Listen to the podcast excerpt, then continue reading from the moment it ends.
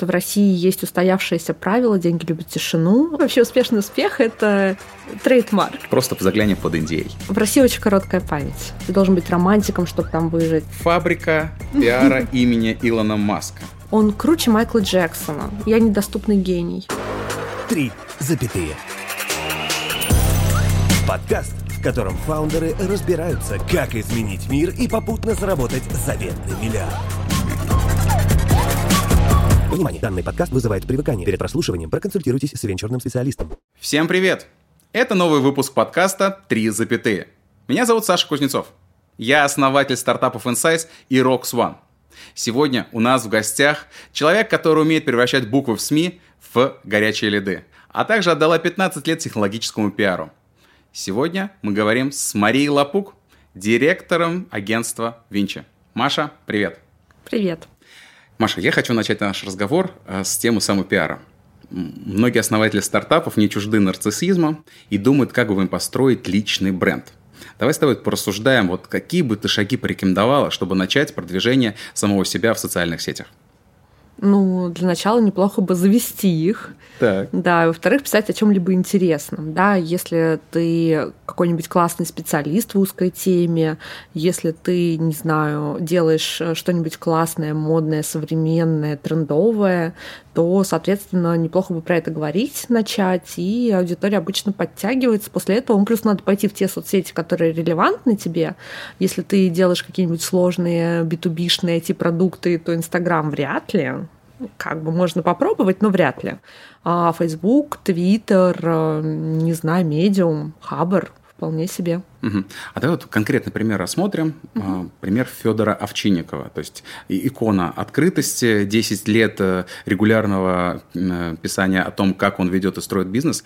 Это релевантный путь для 2021 года или есть какие-то там, более энергоэффективные способы рассказать о себе аудитории и построить доверие? Ну, ты же берешь э, Федора, который начал это 10 лет назад. Да, конечно. Да, и, безусловно, 10 лет назад это было прям очень уникально, очень круто, потому что в России есть устоявшееся правило «деньги любят тишину». Очень mm-hmm. понятно, откуда оно взялось, 90-е и прочая история.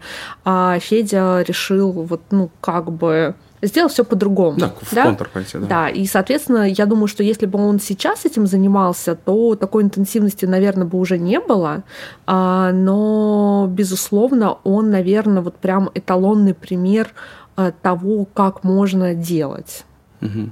Ну, при условии, что у него B2C бренд, безусловно. То есть это, это легче, чем в B2B, да? да, кажется? конечно. Ну, у тебя много потребителей, ты угу. становишься таким единым каналом. Это классно, потому что, ну, он не единственный такой, там, 12 Stories, это женский бренд, да, да, да а, да. женская, мужская теперь у них есть линейка одежды, то есть, по сути, они тоже... Мне кажется, магазины даже есть. У них есть магазин, они хорошо развиваются, есть сплат с Деминым. Ну, то есть, на самом деле, таких кейсов много. Угу. Хорошо. Слушай, а вот э, Стартаперы очень любят произносить fake it till you make it. А для пиара это применимо? Ну, то есть э, э, стартаперы часто показывают успешный успех э, в надежде на то, что им хватит времени и куска инвестиций на то, чтобы достичь результата. Вот. Я понимаю, да. Ну, слушай, в России вообще успешный успех – это а, такая трейдмарк условный. А, в том плане, что а, любой бизнес, когда ты начинаешь любой бизнес, ты сначала продаешь идею. Ну, как бы э, по-другому не бывает.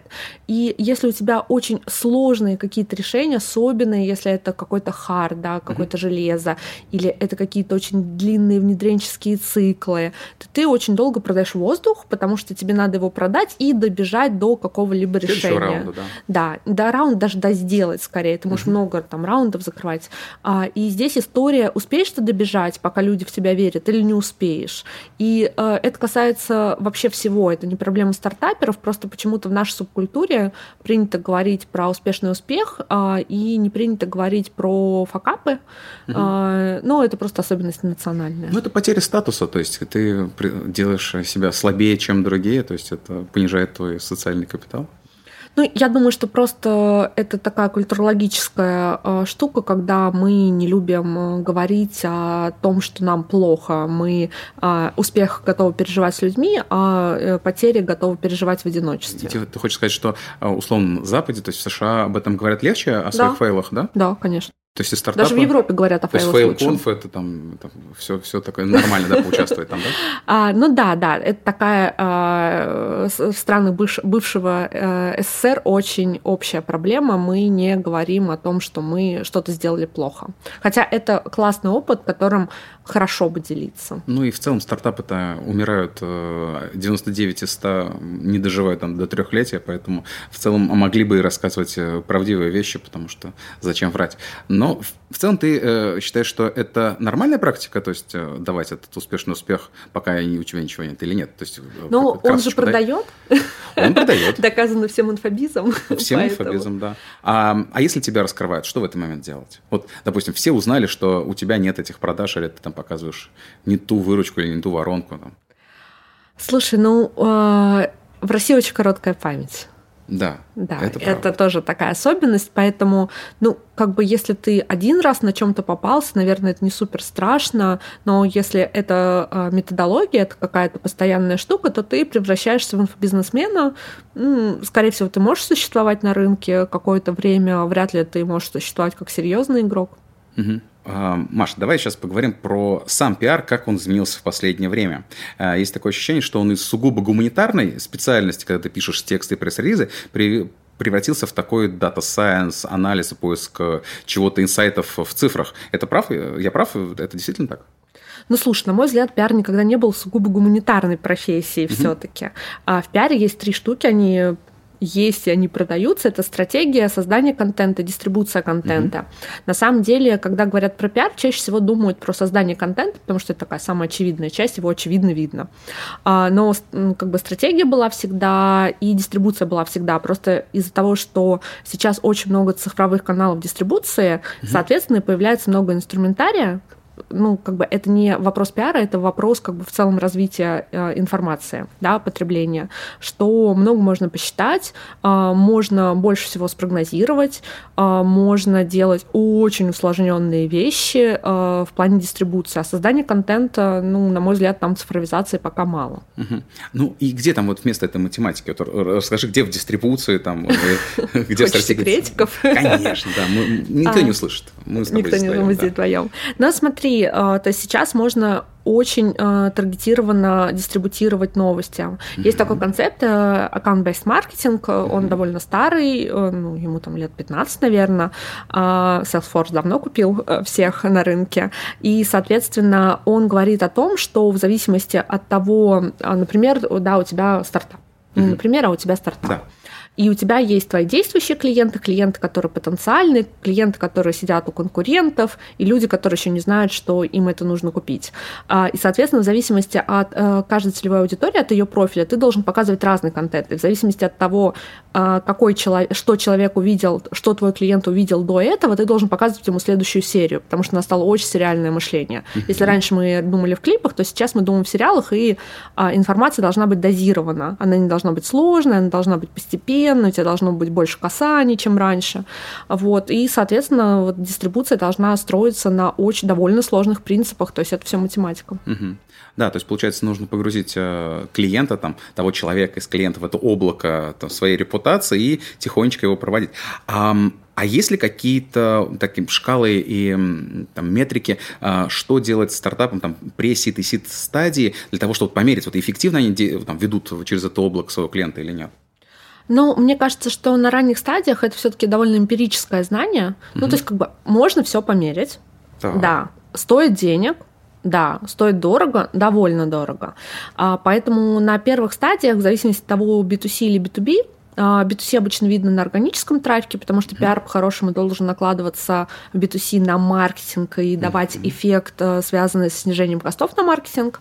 Вот. А если это B2B, то это обычно видно в продажах, когда ты приходишь и э, там, твои потенциальные клиенты что-то про тебя слышали. Mm-hmm. Угу. То есть э, я правильно понимаю, что а, смысл пиара, то есть дать какую-то фиксированную стоимость одного лида а, в долгосрочной перспективе, да? То есть... Не совсем так. Пиар очень сложно измерять в лидах, а, потому что пиар, если мы говорим про воронку продаж, работает на, верх, на, ну, на верхней части воронки, он работает на бренд awareness, он работает в средней части воронки с точки зрения а, если у тебя сложный продукт, особенно услуговые вещи, не товарные, то иногда бывает очень сложно понять, про что этот продукт, и пиар в средней части как раз дает вот это знание. Да? Угу. А вот если мы говорим про перформанс и нижнюю часть воронки, то а, там скорее пиар менее работающий инструментарий.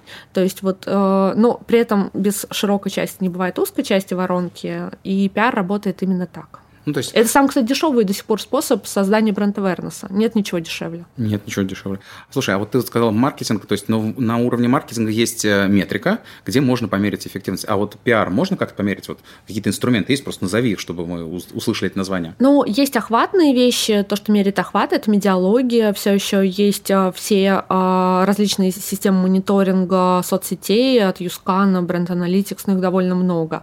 А есть все, что касается показателей в инфлюенс-маркетинге. Инфлюенс — это такая история, которая непонятно до сих пор к кому относится. Uh-huh. Это лид-генерация, перформанс или это пиар. Ну, китайский а... опыт говорит, что это лид-генерация, они продают через видеостримы. У нас по-разному устроены рынки интернета, поэтому а, то, что в Китае вполне является лид-генерацией, в Европе, в западной модели коммуникации, на мой взгляд, блогеры — это все таки бренд awareness там можно мерить и ROI, и ROS, все, что хочешь. Угу, угу. А, смотри, вот в акселераторах а, всех обучают, что виральность – это одна из самых эффективных стратегий, но при этом самая сложная стратегия, когда а, один контакт приводит за собой больше одного контакта. А, народной любовью управлять сложно, это хаотическая динамика, но вот если э, как бы посмотреть, как вот стартапам лежать в эту сторону, то есть какие рациональные шаги они могут сделать так, чтобы получить какой-то вирусный эффект от своей пиар или маркетинговой эффективности, что бы ты предложила? Ну, мне кажется, виральность, если мы говорим именно про софтовые компании, она должна э, самая идеальная, если она заложена в, саму, в сам продукт. Угу. Да? Ну, призма, например, как ну, классический например, пример. Призма, да. например, э, что еще? Чем мы еще пользовались что, таким? Что мы, Маскарад, чем? да? Маски, да, в ну, целом, да. Во-первых, это всегда только B2C. Давайте так. Виральность B2B – это какая-то сказочная сказка. Сказочная сказка. Вот. А B2C часть, то есть а, тебе нужно придумать что-то такое, чем люди хотели бы делиться, да, это что-то прикольное, это что-то, что вау, что они до этого не видели. Что генерирует контент. Да, да. А, по сути, а, э, либо, ну, как бы в, э, в продукте бывает три базовых потребности, которые продукт умеет удовлетворять, да, либо mm-hmm. он делает что-то удобнее, там, такси, например, либо что-то дешевле, не знаю, доставки, а, либо дарит неподражаемые эмоции. Вот виральность, по сути, возможно только в каких-то entertainment, таких развлекательных вещах. Я, если честно, даже не вспомню э, продуктов, которые делали бы что-то дешевле и были бы виральны. Ну, может быть, есть какие-то кейсы, но в основном это entertainment, безусловно. No. Вот. А, поэтому, а, если ты не заложил это, это в продукт, как а, основу вообще продуктовую, то потом выдумывать какие-то отдельные вещи, это ну, виральные, да, это все равно будет какой-то короткий период, это будет какая-то маркетинговая ну, кампания. Ну, знаешь, я вот э, вспомнил сейчас одну социальную штуку, э, которая хорошо тоже вирусно зашла, рубль в день. Когда благотворительность превратилась всего лишь в рубль в день, и это была очень хорошая механика. То есть, ну, в B2B такое э, не получится, скорее всего, сделать, да? А, но в B2B виральность выглядит как а, это поставил какой-то а, основной игрок в отрасли, и все тоже захотели. То есть она просто из-за того, что цикл продаж устроен по-другому, угу. ну, B2B виральность. центр, это... да, его весь не, не не обойдешь. А, хорошо. Слушай, вот я зацепился за эту фразу про разное восприятие на разных рынках, а давай а, поговорим про выход на международку. Угу. Потому что ты плохой стартапер, если ты не мечтаешь вырасти из штанишек и релацироваться, например, в США, как самый большой рынок, то есть там все в 6 раз э, лучше, чем у нас, больше рынок, э, средние чеки, и вот тебе инвестор дал там 2 миллиона долларов. А, что, что нужно в первую очередь предпринять фаундеру для того, чтобы как-то зайти на этот рынок? Вот что ты скажешь этому стартаперу? Ну, мне кажется, если ты на очень ранней стадии, просто 2 миллиона долларов – это довольно ранняя стадия. Ребята, смиритесь. 2 миллиона долларов – это ранняя стадия. Ну, по-хорошему, по в, в Америке это даже не раунд А еще. Да, да это, это, это сид. Это пост-сид. Ну, сид да, скорее да, даже. Да. А, то а, чтобы идти в Америку, либо тебе нужно стартовать в Америке изначально и делать продукт на американский рынок, либо ты должен чувствовать себя уже очень уверенно на своем локальном рынке, чтобы идти дальше. Ты, например, оттестировал какую-то бизнес-модель в России, Mm. Она у тебя больше не отнимает времени, ты ее продал, оставил на нее операционную команду и пошел, сделал новый проект в другой локации. Мы сейчас видим очень много таки, таки, такого рода действий да, на рынке. Либо ты изначально поехал, не знаю, в Нью-Йорк и запускаешь проект под этот рынок, со все, учитывая все локальные особенности.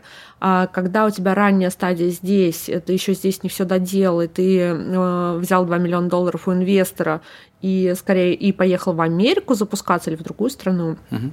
то, скорее всего, это будет провально. Это будет провально, угу. да? То есть мы не попадем в их контекст, а слишком долго будем а, Ты будешь разрываться между а, тут и там, и это всегда угу. очень сложная история. Двух миллионов долларов тебе не хватит, а, и как бы Америка очень сложный рынок. Насколько он большой, настолько же он и дорогой. Угу. Америка и Китай самые дорогие мировые рынки. Это очень круто, если у тебя там что-то выстреливает, но как бы это очень дорого стоит. Угу. Мой всегда совет, когда спрашивают, куда идти, я всегда говорю, смотрите на какие-то страны, а, которые просто стоят в костах дешевле, пробуйте в них, у вас будет алгоритм выхода на другой рынок, потом идите на большие рынки. Это хочешь сказать латам, да, то есть большой моноязычный да, рынок? А, Юго-Восточная Азия, Восточная Европа, арабский рынок. Ну, это совсем сложно Африка. с носителем, просто ну, совсем сложно выучить другой язык. Испанский куда ни шло еще, можно здесь местных найти, с которым на, на одном языке общаться. Ну, мы сейчас видим, что очень многие пошли в Латам и неплохо себя чувствуют. Неплохо. Окей, а, давай будем закрывать тему с оттенком пиара и поговорим про черный пиар. А, хочется послушать каких-нибудь непубличных кейсов, когда это было полезно. То есть это не была чья-то кому-то вендетта там испортить жизнь, а просто было эффективным бизнес-инструментом. Расскажи что-нибудь такое, что ты никому никогда не рассказывал. Такое, так, просто заглянем под Индией. А, черный пиар. Слушай, ну блин, я так не люблю все вот эти э, оттенки пиара. Мне кажется, э, ну, ну, как бы черный пиар, ну, черный пиар чаще всего с политикой просто ассоциируется. В бизнесе прям совсем черный пиар это не самая частая история. Чаще всего это какая-то прям корпоративная война, да. А... Вполне акционерные войны вообще у нас да. часто бывают. Например, один оператор связи жил там 10 лет в условиях корпоративной войны. Да много кто жил в, в условиях корпоративной войны. Ну, то есть э, это прям какой-нибудь тебе кейс интересный рассказать. Ну, то есть э, есть кейсы, когда какие-то блогеры раскручиваются на черном пиаре других людей. Это частая история, очень часто сейчас используют. Э, не знаю, на инфо-цыганах поднялось, поднялась целая плеяда блогеров на самом деле. А, то есть они плохо отзываются о инфо-цыганах, да, и за счет этого, за счет получают... этого растут. М, интересно. Да, есть такие методологии. Есть какие-то смешанные вещи, когда а, даже бизнесы уходят в какие-то очень пограничные истории, ну, не знаю, МДК, да? МДК. МДК. Хороший бизнес, хороший бизнес. Вот. А, ну, корпоративные войны сложная история, потому что как бы надо смотреть на много чего, как и почему. А, не знаю, была вот эта странная история Вилли с департаментом транспорта. Очень, да. Очень Это странная. Антон из Перми, вот. Поэтому мы Привет, поддерживаем, мы тебя поддерживаем. Да, ну то есть вот, ну как бы они попытались а, рассказать э, своим клиентам, что за, за ними следят. Зачем это было нужно, непонятно, потому что на всех машинах есть ГЛОНАСС, и он за всеми следит давно. Да, да, да. И, и все за всеми следят. Все за всеми да, следят. Да. У нас да. целом face recognition в городе. Не, ну, кстати, сейчас же, знаешь, меньше будут следить. То есть iOS 14.5 э, разрешает тебе запретить за собой следить. И теперь никто за тобой следить не будет. Даже Facebook. Ты еще не поставил? Ну, слушай, это такая мифология. Ну, просто с тобой будет следить только Apple. Только Apple. Только Apple, да. И камера Москвы. И камера Москвы, Сергей Семенович. Маш, мы переходим к второй части нашего разговора. Я попрошу тебя чуть поподробнее разобрать несколько венчурных пиар-кейсов, которые отгремели там в ближайший год. И начнем мы с тобой с фильма Юрия Дудя э, с Николаем Давыдовым в главной роли фильма о Кремниевой долине. Три часа. И расскажи, вот как это было сделано с точки зрения пиара, что ты об этом думаешь? А, как сделан фильм, не смогу тебе ответить, я его не смотрела, но очень много наслышано. А, мне кажется, что это классный проект в том плане, что это популяризация образа жизни, и это а, очень а, масс-маркет продукт, который показывает, что ты много чего можешь, да, ты можешь э, поехать, ты можешь заработать деньги, ты можешь работать в глобальной компании, у тебя нет границ. А, один очень известный венчурный инвестор говорит, что э, долина э, это э, образ жизни, ты должен быть романтиком, чтобы там выжить, а в Москве ты должен быть циником. И э, мне кажется, фильм очень классно показал э, примеры людей, которые э, умеют мечтать. Это здорово, потому что это не самый частый навык, а он очень полезный. Да, но при этом тебе нужно зарабатывать 200 тысяч долларов, да? чтобы хоть как-то, хоть да? как-то жить в долине, потому что скатиться на социальное дно, там в Сан-Франциско полно примеров, и э, где ты вот едешь на Кадиллаке, а вокруг тебя люди ночуют в коробках. Ну, чтобы жить в Москве, ты тоже должен иметь довольно большой средний доход, угу. и а, люди все равно приезжают, и люди есть, едут в Нью-Йорк, люди едут жить в Лондон, в Москву, это амбиции, это уровень амбиций, да, потому что всегда можно остаться в маленьком городе, а, и это тоже э, я всегда жалею, что а, Юра не снял фильм о том, как люди из Перми, из Пензы или сидя в Вологде делают огромные мировые компании. Это очень круто, да, то есть это просто другой сценарий. Маша, я не могу. Ты сейчас назвала два города, в которых я прожил там по несколько десятков лет. Давай, твоя любимая команда из Перми. Кто? А, ну, наверное, Андрей Хусиц мира. Да, да, да, он классный. Вот. Но а... в Перми очень много, в Перми очень сильная математика, в Перми на самом деле очень много классных проектов, и э, у вас очень хорошие прогнозисты и ну, как бы э, куча людей, которые работают в разных частях мира, кто занимается прогнозами, аналитикой, э, выходцы из Перми, это классно. Да, просто там была такая компания, называлась «Прогноз». Да, я знаю. Да, семь этажей студентов, которые работали за еду, но делали серьезные вещи. А, а вот из Пензы? Ой, слушай, ну фанкорп, наверное. Фанкорп, да. Да, да, да. Кстати, мало кто знает, что они действительно сидят в Пензе. Да. Это компания, которую мало знают в России. Они, ну, они работают э, просто на Запад, да. Да, они очень популярны в Америке. Они такой э, entertainment, мимасики и все остальное на американский рынок. Э, очень классный. Угу. Давай вернемся назад к нашей теме про Дудя. Э, но, как мне кажется, главный эффект этого видео не там 10, 10 миллионов просмотров или сколько там их есть. Это досталось все Юрию Дудю. А вот Николаю с Андреем досталось комьюнити место, в котором они получили десятки тысяч заявок, и они получили такую гигантскую воронку. А, это такой микровенчурный фонд, без обязательств, все друг другу помогают. Ты видела вообще такие пиар-кейсы, когда вот из ничего, из такого фильма э, выросло такое, то, что позволяет Николаю сейчас считаться там одним из топовых венчурных инвесторов? Ну, мне кажется, Коля был хороший до фильма. Угу. А, просто Но он был с партнером, а теперь он сам по себе звезда. Да, но мне кажется, что Маскарад сделал его все-таки звездой, а не фильм. Ну, на мой взгляд. Ну, это да. Это, ну, это, условно говоря, для рынка, да, это он был ментор, ну, ты который имеешь привез. в виду, да. что для большинства да, людей. Да. А, слушай, на комьюнити это очень сложная штука. Давай посмотрим, во что это выльется, да, потому что мы да. видели много вещей, а, много проектов, когда что-то начиналось и ни к чему не приводило, потому что комьюнити это очень сложная работа, это то, чем нужно прям правда гореть, уметь этим заниматься и прочее. Безусловно, любой комьюнити это классно. Uh-huh. И комьюнити людей, которые готовы друг другу помогать, это тоже классно. Вопрос как бы а, результатов. Что, что из этого вырастет, да? да. Получится ли из этого им просеять и достать ну, какие-то просто мало, мало времени прошло, чтобы давать какую-либо оценку, но то, что они в целом этим занялись, тратят на это свое время, скорее всего, деньги, да, это конечно, хорошо. Да, да, это круто.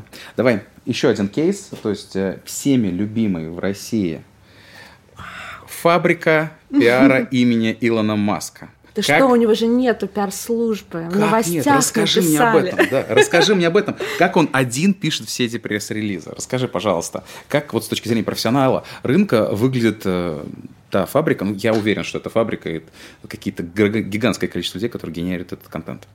Но смотри, я не уверена, что сейчас, в данном моменте, это большая фабрика, да, а, вполне возможно, что сейчас, в настоящем времени, он и правда делает это самостоятельно, потому что его докрутили уже до такого уровня гер- героя, да, он главный мировой герой, он человек, который человечество на Марс отправит. Ну, угу. типа, Нету никого не круче. Да, он, он круче Майкла Джексона вот сейчас. Он круче Майкла. Ну, если ему Песков пригласил сегодня на конференцию, он там выступил, да, то, да, конечно. Да. А, чтобы сделать такое, а, ты, потрать, ты должен потратить очень много денег, очень много людей, которые тебе помогали это делать, и как бы прикладывать к этому, и тратить на это очень много времени. Uh-huh. А, и вот эти все истории, нет, я уволил весь пиар-отдел и все остальное, это, безусловно, некоторое заигрывание uh-huh. и показательные выступления. Да? Uh-huh. А, конечно, книжка о маске сама бы не появилась. А, сделать так, чтобы про тебя... Книжка о маме маска тоже так бы не появилась. Да, и о маме маска тем более. И вообще во всей семье мы слишком много знаем о женах, о детях, о новых детях и всем остальном. То есть там, а, безусловно, есть хорошая стратегия, этим точно занималось очень много людей. Это, знаешь, как история с покемонами. Угу. Помнишь, да, когда мы все бегали, это такая уже... Ну, Pokemon Go. Да. Слушай, эта компания зарабатывает какие-то сумасшедшие, сумасшедшие деньги. деньги. И все, э, я когда разговаривала играл, даже с пиарщиками, игра, да. все говорили, ну это же все самостоятельно. Я говорила, э, в смысле, я знаю агентство, которое это делало руками. Я знаю, э, что они там собирали очереди, делали в парках эти истории. Э, там сумасшедший бюджет на это был потрачен. А, и все говорили, ну нет, такого не может быть. Вот с маском такая же история. Мы угу. очень любим э, верить в какие-то э, картинки и в какие-то знаешь, сказки. сказки, да. да То сказка. есть мы же в целом как бы это такой основной архетип, да, угу. восприня... восприятие информации, сказка, миф, там еще что-то. И маска это сказка, угу. безусловно, классная, хорошая, но сказка. В реальности все будет очень по-другому. А как тебе кажется, а, сколько это может еще продержаться, потому что а, он а, дает столько, такое гигантское количество обещаний, э, меняет э, курсы акций. Это вообще не важно. Не важно, да? Вообще. То есть, то есть, то есть репутация у него уже непоколебима. То есть, что бы он ни сделал, э, ну нет, я не могу сказать, что она непоколебима. Ну, потому что, смотри, вот недавно вот Агапитов э, из Эксолы э, сказал, что ну, верить Маску ну, нельзя. То есть вся долина считает его уже э, человеком, который ну, просто буквально... Долина – это узкая тусовка? Врет ну, ну как бы, ну, очень окей, узкая тусовка. Очень Но смотри, как бы э, есть э, темы, э, в которые просто нельзя залезать, да, там Джонни Депп, например. Да. Классный, офигенный, весь мир любил. Пара судов, избиение там, возможное ну, избиение ну, бывшей жены. Не все так однозначно. Ну, Его не все так било, однозначно, да. но с точки зрения информации, как да, бы, и все, да. он перестал быть героем. Да. Вот. И э, история с Маском, э, если он не зайдет в какие-то истории, которые будут, ну, вот совсем токсичные, Слушай, то он может был держаться. Секс с женой Джонни Деппа. Ну, кстати, и... он оттуда вышел сухим из воды. Поэтому здесь история про то, э, держаться может бесконечно а обещание может давать почти бесконечно, особенно долгие, что мы через 200 лет будем жить где-нибудь, mm потому что это непроверяемая история. А, просто э, ну, мы, мы любим сказки, и все. Это как бы. Это, это как... ФРС тоже любит сказки, когда манипулируют акциями, да? А, ну, Почему слушай. ему разрешают это все? Вот, вот, у меня это внутренний основной вопрос к нему. Но а, понимаешь, это же, это же не инсайдерская торговля в классическом понимании, да, он просто говорит Тесла будет продаваться за биткоины. Ну, как бы, а где здесь манипуляция? Ну, смотри, рынком? ну просто здесь Reddit оказался манипуляцией, а его твиты – это не манипуляция. Вот здесь грань, по-моему, невероятно тонка. Слушай, ну это же э, такие вопросы этики, они всегда очень сложные, угу. смотря с какой стороны смотреть. А, вот, на мой взгляд, э, Reddit – это манипуляция, а Маск – это не манипуляция. Здесь я как бы согласна с тем, что, что есть на самом деле. Да, возможно, если посмотреть под каким-то другим углом, а, это может быть манипуляцией. Смотри, мне просто эм, один человек рассказывал о том, что там есть жесткая корреляция между бонусами Маска и, э, и стоимостью акций, и он идет по какой-то тончайшей линии, э, вот как провести по минимальной границе, чтобы выполнить KPI иначе его уберут с гендиректора Тесла, и дальше довести до следующего уровня, и он вот этой флуктуацией постоянно играет уже там какие-то 15 кварталов, ему как-то удается по этому канату идти. Слушай, ну мы не знаем, никогда не узнаем, да. наверное, что на самом деле э, происходит. Э, мне просто кажется искренне, что он реально в это верит. Но это, безусловно, э, уникальная история. Это для уникальная рынка. история. А знаешь, почему э, он такой крутой? Потому что в мире очень мало настоящих героев Ну и как бы в любой локации их мало, потому что э, люди, которые занимаются бизнесом, не всегда готовы тратить столько усилий и э, так сильно включаться, чтобы вырасти до такого э, угу. масштаба, да. И, соответственно, э, сделать это на мир это еще более сложная история, потому что ну как бы много культур, много разных особенностей культурологических восприятий информации, э, и э, Маск круто это сделал. Это, это правда, это очень Ну, то есть здорово. это учебники, это, это уже в учебнике, но это не повторить, да? Да, ну нет, это повторить. Повторить? А, а что-то, а, а какие должны обладать ресурсами э, бизнесмен, чтобы повторить историю Маска? Как, как, как бесконечное количество денег? Ну, ну ладно, не бесконечное. Ну, то есть, э, можно ли повторить Маска? Да, можно. Э, занимает ли это много времени и денег? Да, занимает много времени и денег. Хорошо, обращайтесь в правильное агентство.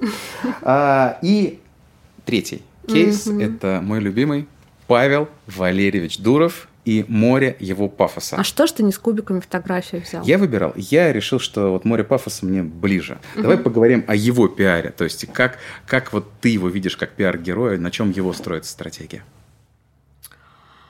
А, но он такой, а, знаешь, а, его стратегия называется «Я недоступный гений». Mm гений подтверждается бизнесом, а недоступность подтверждается тем, что раз в три года он выкладывает пост в Инстаграме и довольно сильно влияет на а, информационное поле в России. Ну, я, мне сложно оценить, влияет ли он на инфополе в мире, что-то я давно за этим не следила.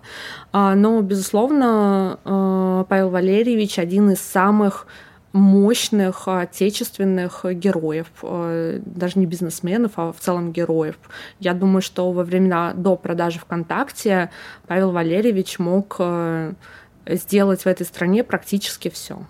Да, э, и он, мне кажется, влияет, понимаешь, он очень точно входит в некоторые темы, например, вот э, пользователи э, немножко фрустрированы новой политикой WhatsApp, и Павел Валерьевич несколько своих традиционных постов адресует э, Марку Цукербергу и его как бы торговле информацией. То же самое он делает с Apple. Вот Epic Games судится с Apple, и Павел Валерьевич также рассказывает о том, что Apple ему запретила строить монетизацию внутри Телеграма, то есть и он, ему запретили раздел с играми, хотя он был готов. А как тебе кажется, вот этот образ революционера, вот этого недоступного гения, он долго его сможет так держать? Потому что ну, нельзя так... Э, мне кажется, нельзя э, там, протянуть еще пару лет вот в этом такой, в этой флер недоступности. То есть что, что ему Ну, во-первых, делать? все его посты это очень продуманная стратегия. То есть он их делает не просто потому, что ему утром пришло это в голову. Это прям часть э, стратегию, то есть mm-hmm. есть какая-то цель у всего этого. А, да, мне кажется, что медийность Павла Валерьевича такая, что он может делать, э, может позволить делать себе много всего. Здесь вопрос, что ему нужно. Если ему он... нужно выйти на IPO. А, если он захочет остаться недоступным гением, он вполне себе способен это сделать. Угу, угу. Ну и мы с тобой уже проговорили, что нам очень понравился фильм «Майор Гром», и там, где Павел Валерьевич был, прототип Павла Валерьевича был отрицательным персонажем. Я тоже ему там вижу как злым ну, подожди, гением. но это как бы э, не совсем, он все таки был сумасшедшим. И полфильма был очень положительным. Да, да. А, слушай, ну так э, грань между добром и злом, она всегда условная. А, то есть, что для одних э, хорошо, то для других плохо.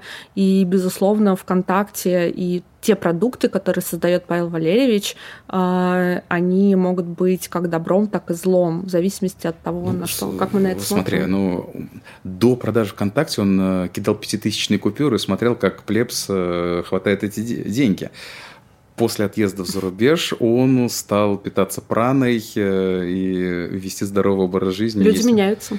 Да, думаешь, да? То есть это... Ну, слушай... Это возрастное, да? Ну, сколько ему было лет, э, когда они раскидывали пятитысячные купюры, 20 с чем-то, mm-hmm. да? А, ты стал резко богатым, а, тебя знает вся страна, э, на тебя давят различные структуры по сделке. Я думаю, что психологически это очень тяжело. Mm-hmm. И мы не знаем, действительно ли это он раскидывал до сих пор эти деньги, потому что это такая история, ну, как бы кто-то кидал деньги из офиса ВКонтакте. Да, кто-то пох... человек похожий на Павла э, Дурова. Да. А вторая история, ну, как бы уехал из страны, э, подкачался, э, стал питаться праной, ну, вполне возможно, что он сильно изменился, потому что нет такого давления и все остальное. А, Подожди, Просто мы... у него гигантское давление. Он же э, в апреле должен был вернуть э, какое-то да, катастрофическое да. количество денег. 1,7 миллиарда, по-моему. Нет, 1,7 миллиардов он занял, вернуть он должен был э, сейчас там несколько сотен миллионов э, угу. отечественным представителям крупного бизнеса, и не вернуть он им не мог. И он перезанял, и это выглядело, конечно, как чудо. Вот в этот момент, конечно, он в пиаре э, выдержал. То есть э, мне показалось, что это был очень хороший период, когда он занял, потом еще раз занял. То есть для рынка это прекрасный сигнал, что Павел Валерьевич верит. А вот ты как вот с точки зрения пиара? Ну, мне кажется, что... Вообще вот эта история с тоном, угу. криптой, такая вот так себе история. Для меня до сих пор вопрос, почему они не взяли деньги в equity, Телеграма, и не сделали тон э, частью какой-то игровой валюты внутри. А, но, видимо, был какой-то план, потому что странно, ну, как, как, как, как они рассчитывали, что это будет нецентрализованной бумагой. Не знаю, слушай, чтобы рассуждать на такие вещи, всегда нужно обладать ну, большим да. количеством информации. Угу. Мы, как сторонние наблюдатели, можем э, обсуждать э, различные гипотезы. медиа, да, да. Да, но при этом, э, ну, как бы заслугу Дурова с точки зрения развития российского интернета и его э, репутации, как он этим занимался, это очень интересный кейс. Это очень интересный кейс и я искренне желаю хорошего IPO, чтобы он получил свои там 30, 40, 50 миллиардов долларов и стал хорошим русским хакером. Вот я хочу, чтобы у нас появились хорошие русские хакеры. Маш, у нас заключительная часть. А, и кажется, у тебя есть своя история пиар-успеха. Это кроме того, что у тебя есть агентство Винча, у тебя есть еще проект с масками Бланк. Угу. Вы взорвали э, медиа во всем мире со своими масками. Настолько они полюбились населению, что группа Daft Punk э, распалась э, при виде ваших масок. Давай с тобой проговорим, потому что редко такое бывает, когда э, пиарщики сами создали продукт и смогли создать э, его настолько эффектно, ну, то есть показать, что мы не только умеем, ну, как бы всему миру показать, что мы умеем товар лицом. Давай расскажи про сам продукт. Как вы его придумали? Что вообще в вашей голове творилось в этот момент, когда вы создавали этот продукт? А, был март. Угу. А, у меня есть коллега Филипп. А, нам было очень скучно. Было очень много зумов. Это правда. Да, и стали появляться концепты прозрачных масок. Все хотели, чтобы э, человек был в маске, но было видно лицо. И мы смеялись с Филиппом, что а что же делать э, с социофобом? Они не хотят, чтобы их видели. А тут еще и маски прозрачные. И мы дошутились, что надо сделать маску, которую, которая полностью бы закрывала лицо. А, и ну, это была такая шутка. И приходит Филипп ко мне недели через две, а, приходит, звонит в Zoom э, и говорит, а давай сделаем я говорю, блин, ну это так странно, кому, что мы будем с ней делать? Он говорит, ну не знаю, давай просто сделаем. А, и мы стали искать промышленных дизайнеров, у нас был концепт в голове, а, мы долго смеялись, пока его выдумывали. У нас не было, кстати, в голове Daft Punk в тот момент, ни Power Rangers, вообще никого. Ну, то есть мы просто хотели маску, которая закрывает а все лицо. это хорошо, я не тоже Да, не... но там много культурных кодов. Да, да, да. И, соответственно, а, мы пошли по промдизайнерам, приходили в одно, в другое, в третье место, все говорили, блин, какой-то бред, и приносили нам в качестве концепта маску для снорклинга. Мы говорим, нет, нам не нужна прозрачная маска. И никто не понимал, что мы хотим. И мы нашли ребят в Shark, это Митя Гореловский, его компания, mm-hmm. И мы им рассказали, сказали, блин, это так круто, мы хотим, давайте сделаем. И они нам принесли первые рисунки концепта. Мы говорим, да, да, э, именно это мы и хотели. А, так получился бланк. Ребята сделали а, инженер... лицо, лицо. А, инженерную модель. Потом мы стали показывать это на рынке. Мы запустили первые новости, посмотрели на реакцию. Реакция... Артемий Андреевич отругал? А, но это было сильно позже. Это было летом а, еще, и а, была смешная реакция, все стали говорить, о, это там Daft Punk, это то-то, это это-то.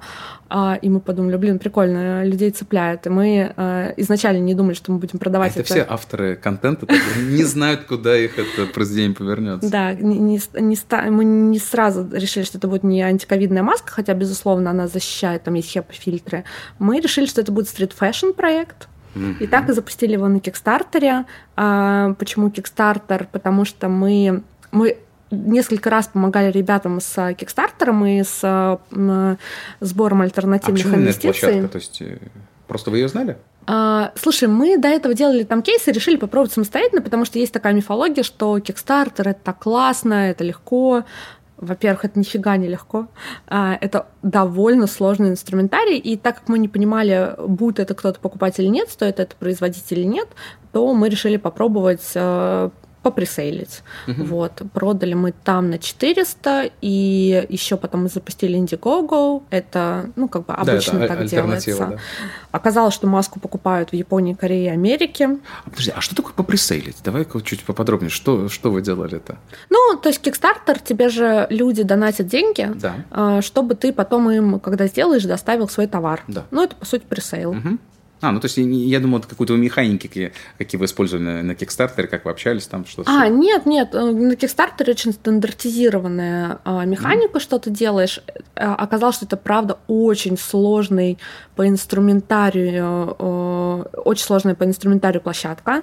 А, надо знать супер много особенностей, и мы до этого никогда не делали хард, и mm-hmm. все так сомневались, что мы что-нибудь сделаем, но сейчас вот мы в производстве уже находимся, мы немножко задерживаем сроки, это больше связано не с тем, что э, мы что-то плохо делаем, а со сложной логистикой в пандемии. Мы все-таки рассчитывали, что мир сильнее откроется к этому сроку.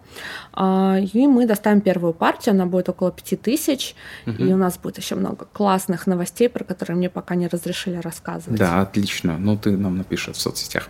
Слушай, а расскажи про фандрайзинг, то есть э, а как это выглядит с точки зрения экономики? Вот вы собрали 600 тысяч, а сколько вы даете площадке? А, ты отдаешь площадке около 20%. Ну, то есть вас, вот, вас эта цифра устраивала, да? Ну, у нас не было выхода. Но в целом, да, окей.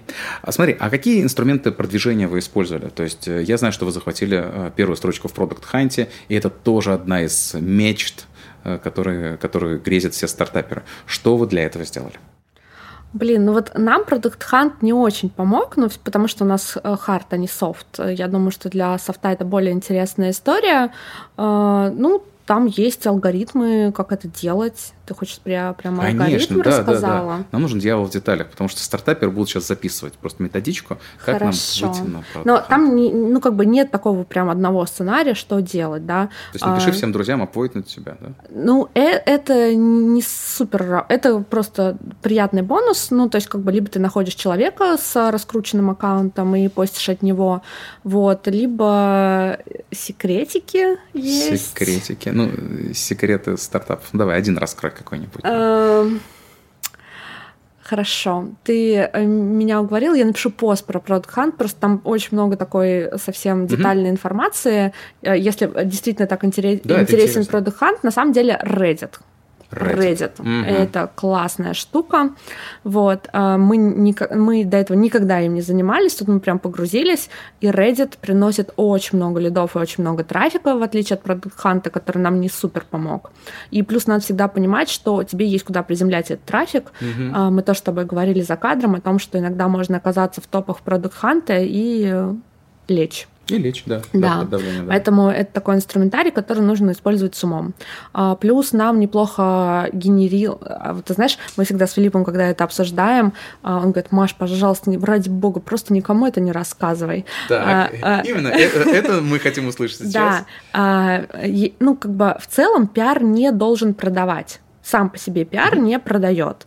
А, мы э, продали, наверное, процентов 50 масок просто на пиаре, на статьях, на публикациях. Про нас написал Red Bull. Э, у Red Bull есть свой журнал на 16 или на 18 языках мира а, издается. Он вышел уже после того, как у нас закончился Kickstarter, и у нас до сих пор маска, ее можно предзаказать на Indiegogo. Угу. И э, у нас каждый день там довольно, ну, несколько заказов с этого журнала. А, у нас была статья в Японии, в Nozology, которая нам а, в один день перенесла продаж на 60 тысяч долларов, например. А, и, э, ну, может быть, фишка в том, что это такой продукт, э, но это странная история. Я не думаю, что это работает на B2B, но на B2C рынке хорошая коллаборация пиар с маркетинговыми активностями неплохо продает. А почему это зашло в Японии? Что там в их культурном коде срезонировало с бланком? Ну, э, у них в целом есть э, довольно э, не новая традиция закрывать лицо и носить маски. Угу. Плюс у них есть божество, с э, отсутствующим лицом, э, и это сейчас очень популярная субкультура. Uh-huh. Плюс э, в японский street fashion это в целом такая большая мировая история, они очень модные, они любят всякие новые классные штуки. Я думаю, что в Азии, почему вообще в Азии заходит Blank, потому что очень много face recognition, проникновение face recognition просто mm-hmm. большое. И uh, если у нас происходит контроль доходов, то у них происходит контроль расходов. Угу. Вот. И как бы люди стараются как бы закрывать лицо, в том числе по этой причине. Не знаю. Слушай, мы еще не пробовали в Китай заходить, следующим этапом пойдем. Плюс мы хотим запустить японский краудфандинг, ну, с, готов, с готовым продуктом, угу. да. Потому что Kickstarter вообще не азиатская площадка, там очень мало. Там мы смеемся, что у нас э, так много Азии, что мы Kickstarter должен доплачивать нам за то, что они к ним пришли, потому что, ну, как бы это вообще не традиционно. А там есть свои какие-то локальные герои, да? Да, да, да. А как мы... они называются, просто чтобы мы, опять же, услышали эти названия? Локальный герой ты имеешь в виду? А, какие площадки, которые работают? Э, там есть Campfire, там есть ZenZen, э, в у Xiaomi есть своя площадка, это смесь э, краудфандинга с интернет-магазином. Угу. На Мэйшу, у меня вылетело сейчас название, есть еще японская одна площадка. Ну, то есть китайский краудфандинг вообще не похож, например, на западный. Ну, то есть вот. Угу. А традиционные СМИ, традиционные соц- соцсети, что там было? Было все? Было все. Рассказывай. А, ну, как бы мы... Про нас первый написал Daily Mail, и mm. потом понеслось. Мы были в трендах Daily Mail, э, не знаю, кто про нас. Ну, все, даже Ну, Playboy. а из американских героев там TechCrunch писал про вас? Вот и TechCrunch единственный, кто не написал. Э, они ждут маску, они готовы написать, но mm-hmm. они хотят образец. Э, вот, и я думаю, что вот сейчас у нас будет серия. Просто э, предсерийные образцы очень дорогие получаются, э, ну, и как все да, э, да. Э, обычные истории, все таки ну, там, около тысячи долларов. И поэтому мы не стали отправлять, дождемся серию, отправим правим ребятам, э, они очень хохотали. Ну, вообще все очень смеются, когда мы э, что-нибудь рассказываем. У нас есть пару очень больших американских э, артистов, кто ждет наши маски. Да. То есть ждем в Инстаграме, да? Да, да, да. Ну, мне кажется, сезон Хэллоуина это ваше время. А, ну, у нас очень хорошо заходит маска на косплей, на все, что связано с рейвами, на удивление, а, на все, что связано с острополитическими субкультурами. Ну, в общем... А, например, остро политические это что? Ну, какие-то э, очень Alt-right ультра... Ультра пограничные движения. Правые и левые. Да и правые и левые, на удивление. Ого. Окей, ладно. Расскажи, а как вот с операционкой ты справлялась? То есть получилось, что выросла там, у твоего бизнеса вторая нога. То есть здесь большое консалтинговое агентство, сотни миллионов оборотов, а здесь э, большой стартап, требует, э, внутренний стартап, который требует там, ежедневного контроля, там, кикстартера и остальных площадок. Как ты это внутри себя поделила, что ты делала? А, ну, самое сложное в Кикстартере это старт Кикстартера, потому что все остальное было плюс-минус планомерно. Я не вышла из операционки из Винчи, я по-прежнему занимаюсь. А, наверное, я меньше занимаюсь э, такой работой как пиарщик, а больше занимаюсь управленческими вещами. А, когда мы запускали Kickstarter, мы просто не спали. Не спали. Ну, то есть, как бы у меня был первый рабочий день, второй рабочий день и немножечко Ночной, сна. да, такой, да. Да, но надо сказать, что основную нагрузку по бланку, конечно, закрывает Филипп, а не я. Угу, угу. Хорошо, а как вы поделили дольки в этом? То есть по какому принципу? То есть можешь рассказать? То есть, потому что это тоже важная задача, угу. как вот в старте бизнеса хоть какой-то принцип почувствовать, а, как, как разделить? Ну, у нас что, Винчи с моим бизнес-партнером Сашей Зарядным поделен 50 на 50, так как Бланк поделен 50 на 50. А, мне кажется, что это единственная модель, которая позволяет обезопасить ваши человеческие отношения. отношения. А, то есть, а Саша в этом не участвует, да, в Бланк? Нет, Бланк — это мой проект с Филиппом, а, и, ну, как бы не знаю почему, да. Ну, то есть это не проект э, Винчи. Это, это не проект Винчи, это твой, твой личный угу. пилот. Маш, ну вот смотри, нас э, Погляди в эту камеру, там сидит э, несколько сотен э, стартаперов, которые делают первый, второй стартап, и они ждут твоего житейского совета на тему того, э, как мне построить свой первый пиар, как мне стать чуть-чуть более известным для того, чтобы инвесторы в простом поиске видели какую-то информацию обо мне. Что им, какие-то три простых шага ты им порекомендуешь сделать? Вот посмотри в камеру и расскажи им прям вкратце. Угу. Ну, во-первых, стартапы — это интересная э, тема для медиа, это там некоммерческая недвижимость, про которую никто не пишет бесплатно. А есть э, СМИ, которые прям предназначены для стартапов, они ищут вас, и это Росбейс, VC, это несколько телеграм-каналов, и неплохо начать с тех, кто вас ждет. Э, можно прийти, найти контакты журналистов, рассказать им о себе, чем вы занимаетесь, э, плюс, может быть, найти какого-нибудь пиарщика среди своих знакомых, чтобы он дал вам пару советов про что стоит говорить. А, более активные социальные сети. Я первое время советую ходить выступать на различные конференции, питчи, что просто вы понимали, как люди реагируют, а, что они вас спрашивают. Это поможет вам чуть лучше сформировать ваш инвестдек. И в целом а, любая обратная связь — это хорошо. Ну и привлечь первые деньги. Обычно после раунда A становится легче. А самые сложные раунды это пресид и сид. А, и как бы максимальное количество усилий фаундера а, прикладываются к проекту именно в этот момент. Поэтому дотерпите до раунда, дальше будет легче. Маш, спасибо тебе за этот добрый и откровенный разговор. Петручко. Это был подкаст «Три запятые». Спасибо, что посмотрели. С вас Подписка, лайк, колокольчик, а с нас новый эпизод. Всем пока!